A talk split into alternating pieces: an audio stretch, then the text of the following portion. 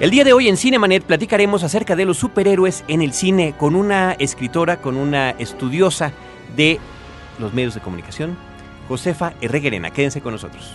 Lee cine, vive escenas. La mejor apreciación de la pantalla grande en Cinemanet. Carlos del Río y Roberto Ortiz al micrófono. Bienvenidos.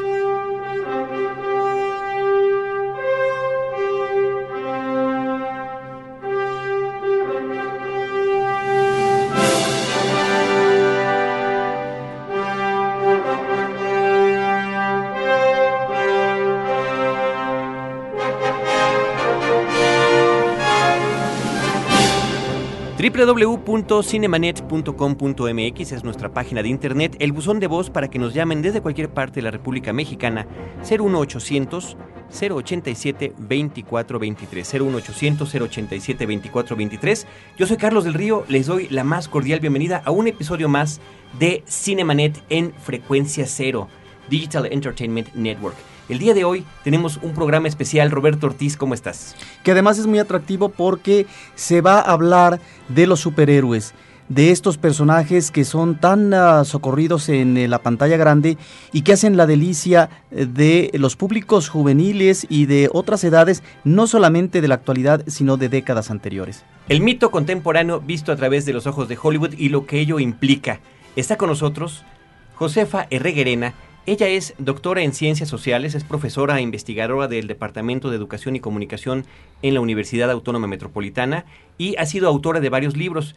Entre ellos está El mito del vampiro, especificidad, origen y evolución en el cine, así como los medios de comunicación como actualizadores de los mitos. Pero el que hoy nos compete, del que hoy queremos platicar con ella, se llama Los superhéroes, la lucha moderna entre el bien y el mal en el cine hollywoodense. Josefa, muchísimas gracias por venir. No, a ustedes, muchas gracias por invitarme. Gracias por hacer este esfuerzo casi superheroico de llegar a la cabina de frecuencia cero, que bueno, los que la conocen saben que tiene sus especificidades para citar los, uno de los títulos de tu libro. Eh, mira, eh, nos parece muy interesante que nos hayas podido compartir el tiempo el día de hoy y este tema, porque nosotros de manera regular hemos hablado del papel del superhéroe en el cine, pero ese trabajo me parece que es muy interesante porque, eh, y corrígeme si me equivoco en algún momento, pero has tomado tres de los superhéroes más conocidos y más queridos por el público, que son Superman, Spider-Man y Batman, dos de DC Comics y uno de Marvel, pero eh, también parece que la selección tuvo que ver con eh, tomar uno de las últimas tres décadas del siglo pasado, eh, eh, Superman de los años 70, eh, Batman de los 80 y Spider-Man 2, porque tomas la segunda película de Sam Raimi, para poder hacer todo un estudio sobre lo que tú le llamas, ¿cómo le llamas a este? El imaginario social. El imaginario social. Sí, yo lo que sostengo es que en la sociedad moderna vivimos en una sociedad del vacío y que tenemos que buscar héroes en alguna parte que nos digan eh, lo que nos dice el mito, que son quiénes somos, qué es, cuál es nuestra situación en la sociedad, que, cuál es nuestra eh, posición dentro de la comunidad y finalmente cuál es nuestra posición frente al cosmos. Entonces, ¿dónde buscamos en una sociedad moderna, ultra individualista, donde se han acabado los deseos y todos los deseos se cumplen comprando, donde podemos encontrar a estos personajes que nos den un sentido a la vida.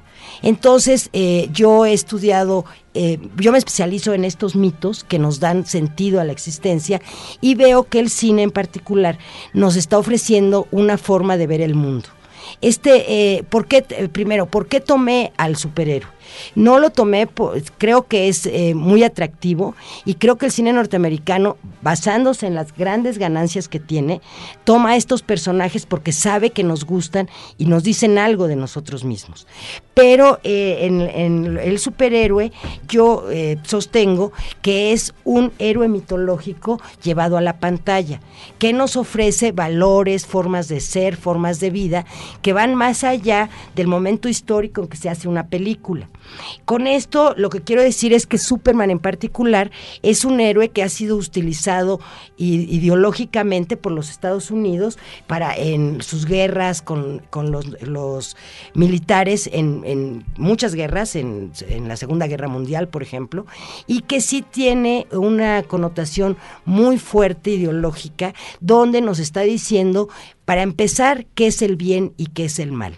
Entonces, un niño un joven que se está enfrentando al mundo, que está en búsqueda de una identidad, eh, retoma a estos superhéroes y eh, busca, el, la primera, el primer dato que busca es qué es el bien y qué es el mal.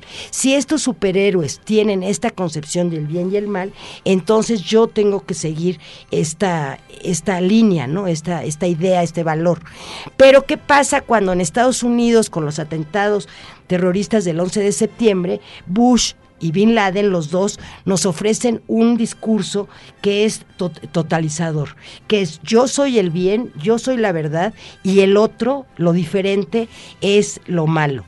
Entonces Bush cuando habla de que va a emprender una cruzada, lo que nos está hablando es que todo el mundo tenemos que estar de acuerdo en que eh, los Estados Unidos deben ser la policía del mundo y son los que encargados de dictar cuáles son las normas de una, de una sociedad.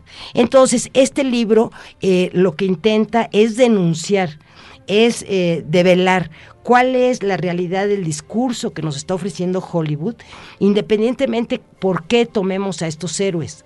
Yo creo que todos los jóvenes o adultos que retomamos a estos héroes nos está diciendo algo, nos está descubriendo algo de nosotros mismos, pero sí hay una verdad oculta que es esta, esta línea de lo que nos está diciendo qué es lo bueno y qué es lo malo. Y es lo que yo analizo en estos tres superhéroes. Eh, ¿Por qué escogí estos tres superhéroes y no escogí una superhéroe? Este, escogí a los tres que yo considero y que según los datos que pongo en el libro son los que más dinero han, eh, han recaudado, recaudado en taquilla y en ventas, tanto de camisetas, trajes, eh, armas, de todo, ¿no?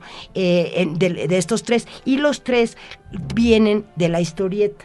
Eh, esa era una característica fundamental, primero las grandes ganancias en las películas de Hollywood y luego que provinieran de la historieta. Pero no también eh, esta elección tiene que ver con que resultan los superhéroes más atractivos eh, en el caso del cómic, en el caso de la pantalla, por un lado. Y por otro, yo te quisiera preguntar, porque aludías tú a la política más reciente a propósito del manejo bélico por parte de Bush si los superhéroes, ubicándolos en diferentes momentos, tanto en el cómic como en la televisión, como en el cine, efectivamente están cumpliendo este papel ideológico que tiene que ver con una realidad de los Estados Unidos y que de alguna manera se convierte en el discurso totalizador para enviarlo como, mensaje a través o bien de la imagen en el cómic o bien en la pantalla chica o pantalla grande. Yo creo que sí, eh, Roberto, porque mira, el Superman es una defensa al estilo de vida norteamericano totalmente light en Superman, la familia, las instituciones, eh, Superman es la defensa, y él lo dice textualmente, es la defensa de, la libertad y el estilo de vida norteamericano. En Batman ya no. En Batman es el mal, está concentrado en Ciudad Gótica. El mal tiene una razón de ser o sea, el mal está, tiene razones. Es una, es la miseria, es eh, el guasón, es un delincuente porque no tuvo nada no, tuvo padres, no tuvo educación, no tuvo nada y, y trata de sobrevivir a base de, lo que la sociedad le ha quitado, le, le ha, no le ha dado. Y en cambio en el hombre araña se convierte, en primer lugar por la edad del, superhéroe, es un hombre muchísimo más joven y en realidad es un hombre bastante mediocre. Bueno, es mi opinión. Eh, eh, su problemática es decir, si soy un héroe no tengo vida privada. Entonces, toda la, en realidad, quien acaba de siendo el superhéroe en el hombre araña es el doctor Octópulos, porque es el que sí puede sacrificar su propia vida en nombre a la sociedad. El Doctor Octopus, que es el, el, villano de la segunda película, que es particularmente la que tú estás tomando. José, vamos a hacer nuestro primer corte. Vamos a regresar para continuar platicando contigo acerca de este libro de los superhéroes que has escrito. Estamos en Cinemanet.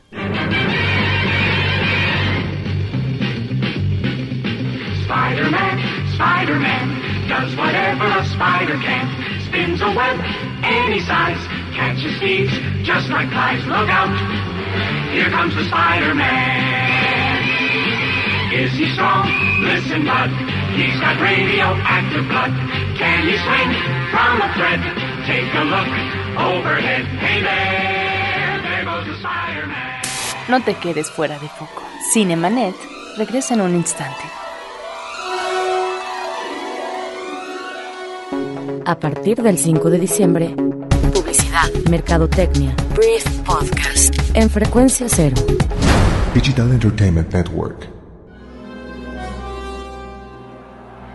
Historias múltiples en tiempos cortos. Cinemanet. Regresamos.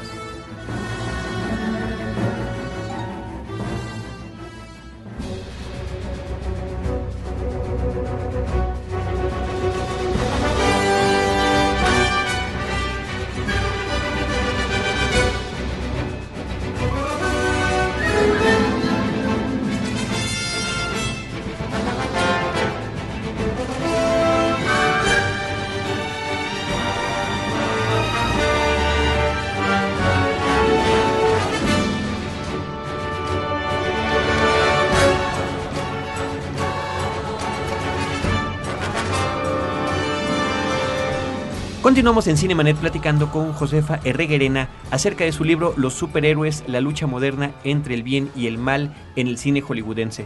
Josefa, eh, fíjate que este factor ideológico, propagandístico que nos estás comentando, mm, creo que tiene en el caso de los superhéroes, eh, de estos superhéroes basados en cómics, justamente su origen en la página impresa. A lo largo de las décadas, como bien comentabas, los superhéroes se han puesto siempre del lado de los Estados Unidos en lo que se refiere al contexto internacional que estén viviendo. Ahora, eh, bien comentas también que Superman, el eterno defensor del estilo de vida americana, del American Way of Life, es considerado el Boy Scout de los, de los superhéroes. Y creo que tienen de alguna manera más matices tanto Batman como Spider-Man en ese sentido. Eh, quisiera que nos comentaras a, propósito de este cambio que ha significado para Hollywood el, que durante más de cuatro décadas los enemigos por excelencia en la pantalla grande después de la Segunda Guerra Mundial fueron los comunistas en sus diferentes vertientes y al acabar a finales de los años 80 con la caída del muro de Berlín este periodo histórico como que quedó un vacío, un vacío en lo que se refería a tener un enemigo, a tener un némesis con el cual estar luchando y poco a poco han tratado de eh, pues silvanarlo de acuerdo a, a, ciertas condiciones que obviamente a partir de los atentados del 11 de septiembre quedaron mucho más justificados. Sí, yo creo que es clarísimo. Eh, eh, digamos, en la historieta, los enemigos tanto de Superman como de Batman eran los comunistas, los japoneses, los alemanes. Hoy en día los enemigos son los terroristas. Y aquí hay un problema muy serio porque se considera que el otro, el diferente, es lo malo, es el que atenta contra la, la, la integridad de la sociedad en su conjunto. Entonces sí hay un mensaje muy fuerte de que eh, ciertos eh, eh, grupos étnicos, ciertas religi religiones son los, los que tienen la semilla del mal. Entonces esto de establecer una cruzada sí se ve manifiesto en los super superhéroes. Eh, la, última película de Superman, eh, eh, el villano, digamos, son los terroristas, ¿no? Y la, de Batman también, la de Batman regresa también por el estilo, ¿no? Entonces yo creo que sí hay, por supuesto, que responden a una, a una tendencia, a una orientación de la sociedad norteamericana, aunque los norteamericanos son muy buenos para autocriticarse, en el caso de los superhéroes, esta, esta autocrítica no se ve y están, eh, digamos, reforzando esta idea de que lo extranjero, lo diferente, lo otro es la semilla del mal. Siempre ha habido una especie de contradicción especial en lo que se refiere al personaje de Superman.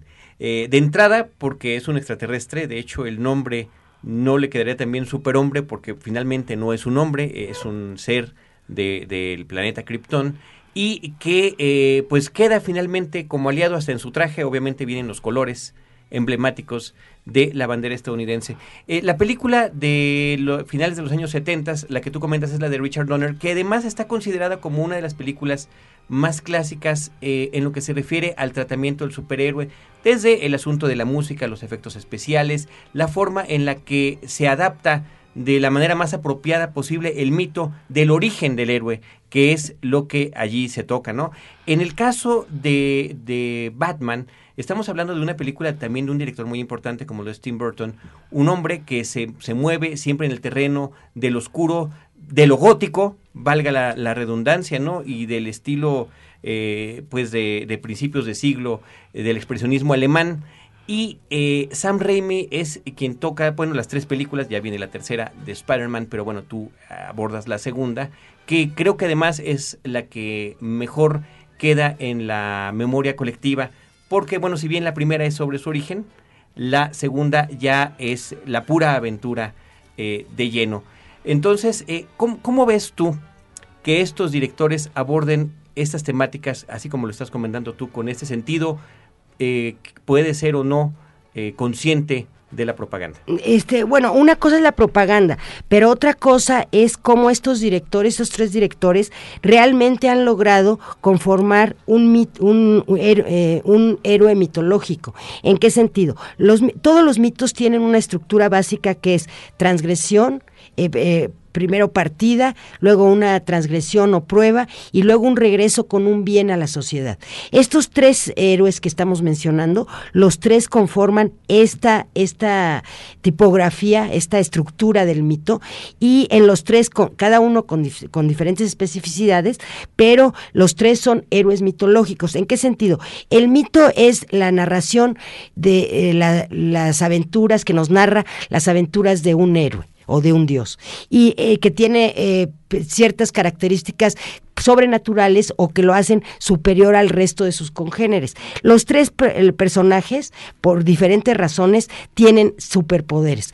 Eh, Superman por venir de Krypton, pero haber sido adoptado por una familia norteamericana que lo hace a, a su semejanza totalmente. Y el conflicto con el padre, con Jorel, es un, es un conflicto que va a estar permanentemente. ¿A quién debe más fidelidad? ¿A su padre eh, natural, biológico, o a su padre adoptivo? Y parece ser él siempre opta por el padre adoptivo. Este, en el segundo caso, en el de Batman, es también él eh, es un héroe porque eh, no tiene poderes sobrenaturales, pero Batman curiosamente ha comprado estos poderes. Su superpoder es el dinero. Claro, su superpoder es, es un hombre muy inteligente que carece también de una familia, no tiene padre tampoco, este, que esa va a ser como la, la constante de los tres superhéroes, que no tienen este padre biológico. Y en el caso de Batman, lo que la- las herramientas que él consigue son porque las puede comprar.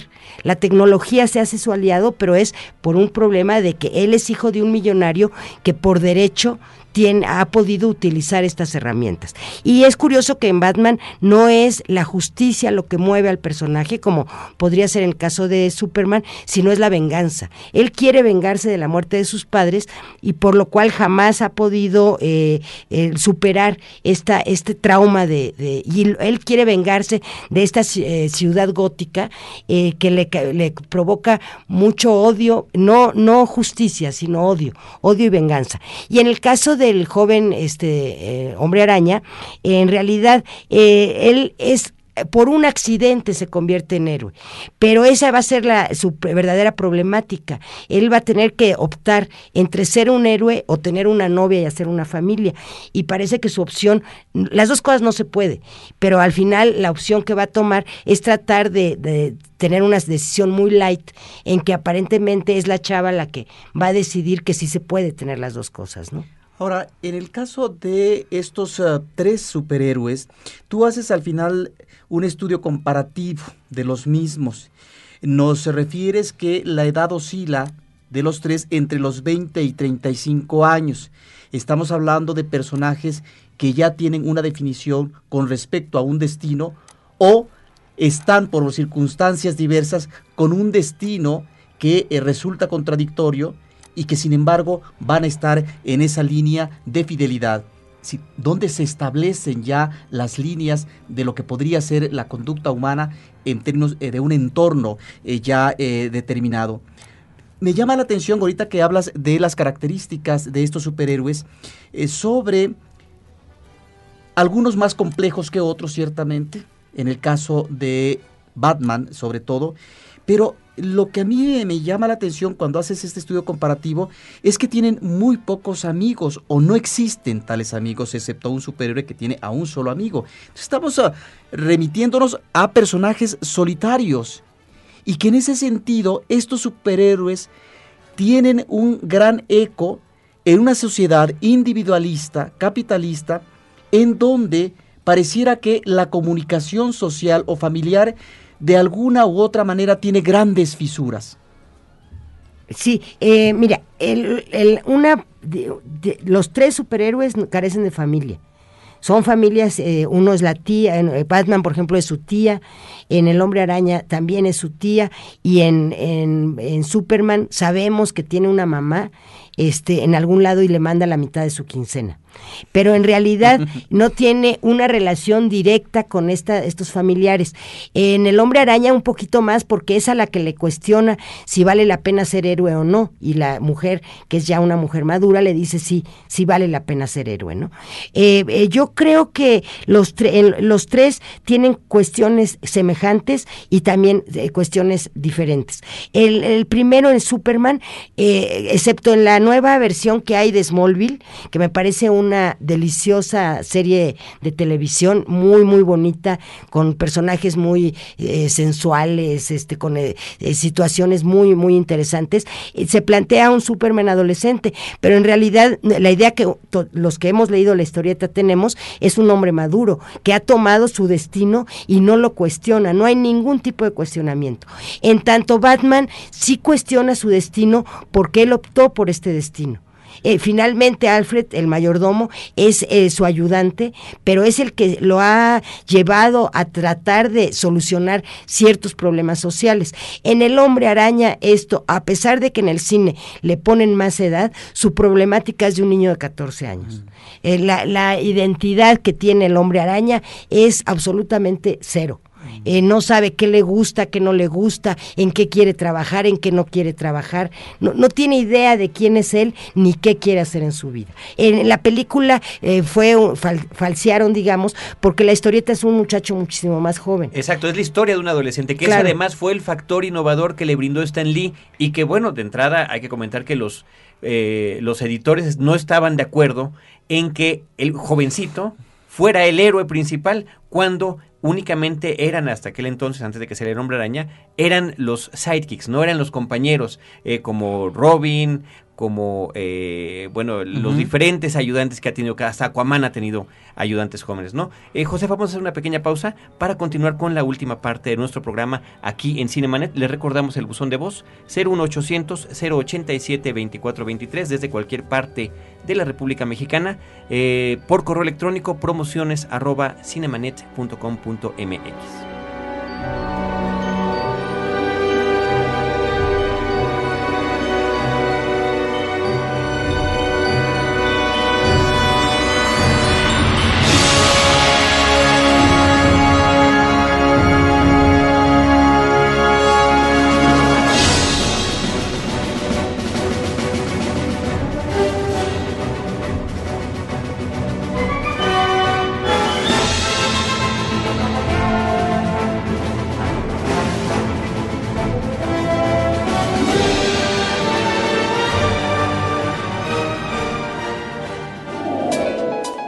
Cinemanet regresa en un instante.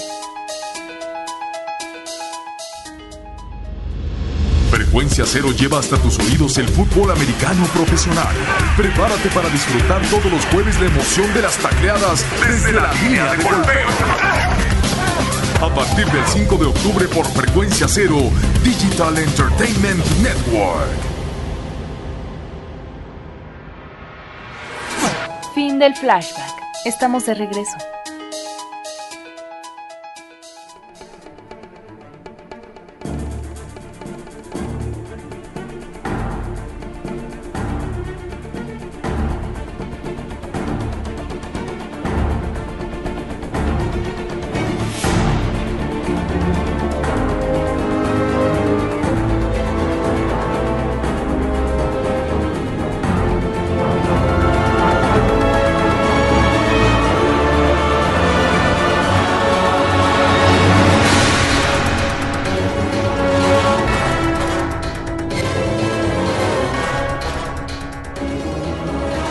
Cinemanet continuamos platicando con Josefa Herregarena acerca de su libro Los superhéroes, la lucha moderna entre el bien y el mal en el cine hollywoodense. Josefa, este es un año, bueno, así han sido los últimos años, recientemente ha habido este, esta suerte de resurgimiento eh, de los superhéroes, no nada más por la cuestión de lo que, del factor evidente que tú comentabas al inicio de esta plática, de los eh, ingresos que generan para la industria hollywoodense y para el propio país de los Estados Unidos, sino que también la tecnología se ha prestado para que muchos de estos héroes que no habían podido llegar al cine de manera pues lo más conveniente posible, creíble, al menos lo hayan hecho, como es el caso del Hombre Araña, que la tecnología digital es elemental para que esto pueda suceder. Este es el caso de los Cuatro Fantásticos con la Antorcha Humana, que era uno de los de las situaciones interesantes a ese respecto. Y este año pues viene Spider-Man 3, el regreso de Spider-Man con, con, esta historia en la que aparece Sandman, el arenero, eh, posiblemente, eh, bueno, eh, bueno, no posiblemente, el traje este simbiótico,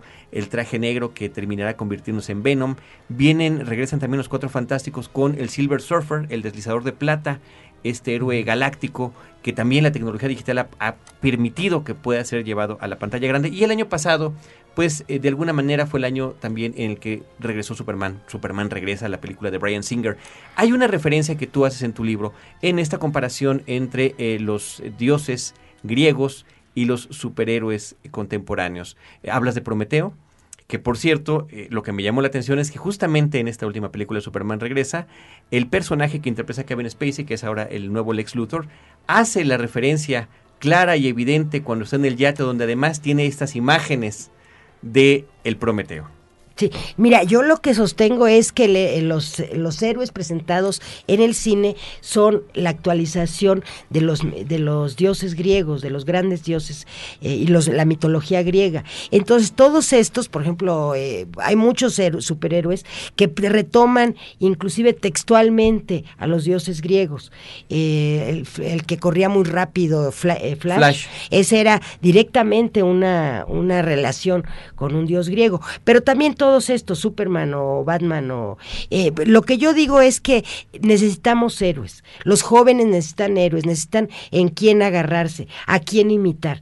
Y toman a estos superhéroes como un modelo de conducta frente a su propia vida. Entonces, las tres problemáticas yo creo que están relacionadas a lo que acontecía en esos años. Tú ahorita mencionaste a Batman. Batman su, sale esta película que yo analice justamente en el año que cae el muro de Berlín.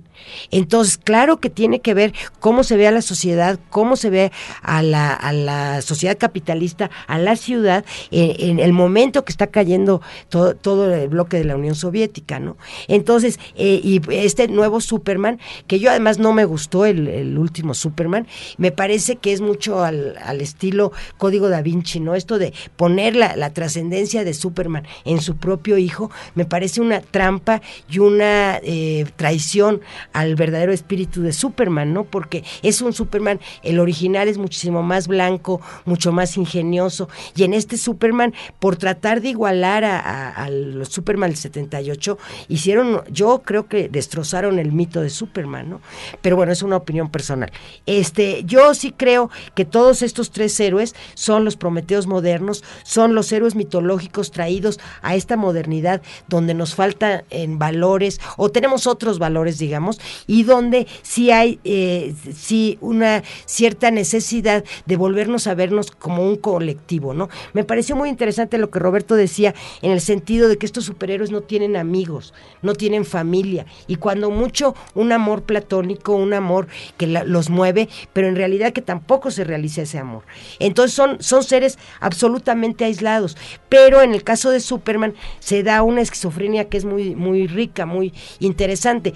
Tú como ciudadano puedes ser totalmente mediocre, pero en las noches eres superhéroe o en tus momentos libres eres superhéroe y eso te da un sentido de que sí puedes hacer algo por tu comunidad, ¿no? En realidad, el sentido de la vida, lo que podemos considerar que los mitos nos ofrecen, es pensar que nuestra vida, si no en este momento, en el futuro sí va a tener sentido vivirla, sí va a ser importante haberla vivido. Entonces, esto es lo que nos devuelven los superhéroes, ¿no?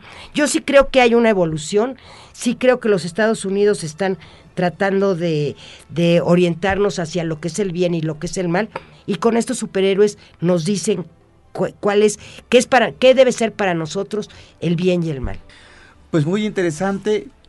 También observamos en el caso del análisis que haces en eh, cada una de las películas, una película por cada superhéroe en diferentes momentos, ya lo mencionaba en términos de décadas este Carlos. Hay también una relación de sucesos en el mundo. Y entonces eso, así como hablabas eh, del muro de Berlín, de repente encuentras información a propósito de la represión estudiantil en, ah, en China, de tal manera que eh, reuniendo estos acontecimientos que se suceden en diferentes partes eh, del mundo, encontramos como, una, como un referente interesante de por qué un superhéroe en una determinada película tiene tal tratamiento a propósito de su desenvolvimiento, eh, a propósito de la aventura que va a realizar. En ese sentido, creo que Hollywood maneja de manera muy inteligente la evolución de los héroes en función de qué? En función del contexto contemporáneo. Sí, yo creo que sí, realmente. Yo lo que digo es que el cine no se puede analizar aislado en realidad se tiene que analizar dentro del momento histórico que se produce y viendo todos los acontecimientos de todos los, de todos los países que suceden en ese momento. El, el superhéroe no es más que una respuesta de la ideología norteamericana frente a estos acontecimientos. Puede ser en la caída del muro de Berlín o los ataques terroristas o cualquier otra situación. Entonces realmente los superhéroes sí nos, nos eh, orientan a cómo analizar nuestra propia realidad. Un aspecto que yo no toco y sin embargo, bueno, toco muy superficialmente es cómo desde México tenemos una, una visión de los superhéroes eh, formada desde los Estados Unidos.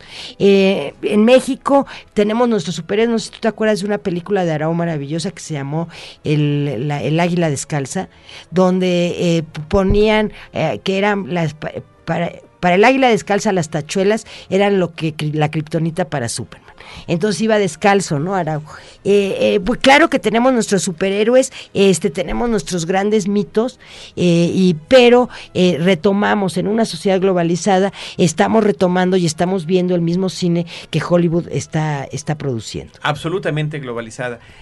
quisiéramos que nos comentaras ¿Cuáles son las conclusiones que tú plasmas en esta obra que, por cierto, está editada en diciembre del 2006 por el Instituto Politécnico Nacional. Sí, este, quisiera dar las gracias al licenciado Salcido por la publicación en el Politécnico y rápidamente te voy a decir las, las conclusiones. Yo lo primero que digo es que los, eh, los mitos eh, son actualizados en, la, en el cine, que el cine es un medio privilegiado para la actualización de estos héroes, héroes culturales y que las, la, podemos ver que los acontecimientos que sucedieron en el mundo se van a ver reflejados en una interpretación a partir de estos superhéroes. Eh, las películas analizadas, eh, eh, analizo las tres, Superman, que es el mundo perfecto, es el estilo de vida norteamericano, luego Batman, donde el Bruno, el millonario, tiene todo por derecho propio, por herencia. Y en cambio, eh, Jack Nicholson, el Joker, este que además se lleva la película, eh, es un hombre de, desposeído de todo, hasta de los, ciertos valores. Al final, eh, Batman va a tener todo, va a tener a su novia, su castillo, su mayordomo, y el, el, el, guasón o el Joker no va a tener absolutamente nada y va a acabar muriendo, ¿no? Y la última, la de la de el hombre araña, este, finalmente el, el, malo resulta siendo el bueno y el héroe se queda un poco en esta búsqueda de identidad propia, ¿no? Este, creo que las edades sí han cambiado, son cada vez los superhéroes pues, tienden a ser cada vez más jóvenes, eh, casi adolescentes, eh, y sin embargo, este, la última película, Remy no se atrevió a poner un eh, hombre araña tan joven como era deseable que fuera, ¿no? Este es, y creo que Estados Unidos lo que nos está marcando es qué es el bien y qué es el mal, y todos como espectadores acabamos asumiendo esto como lo natural y lo universal.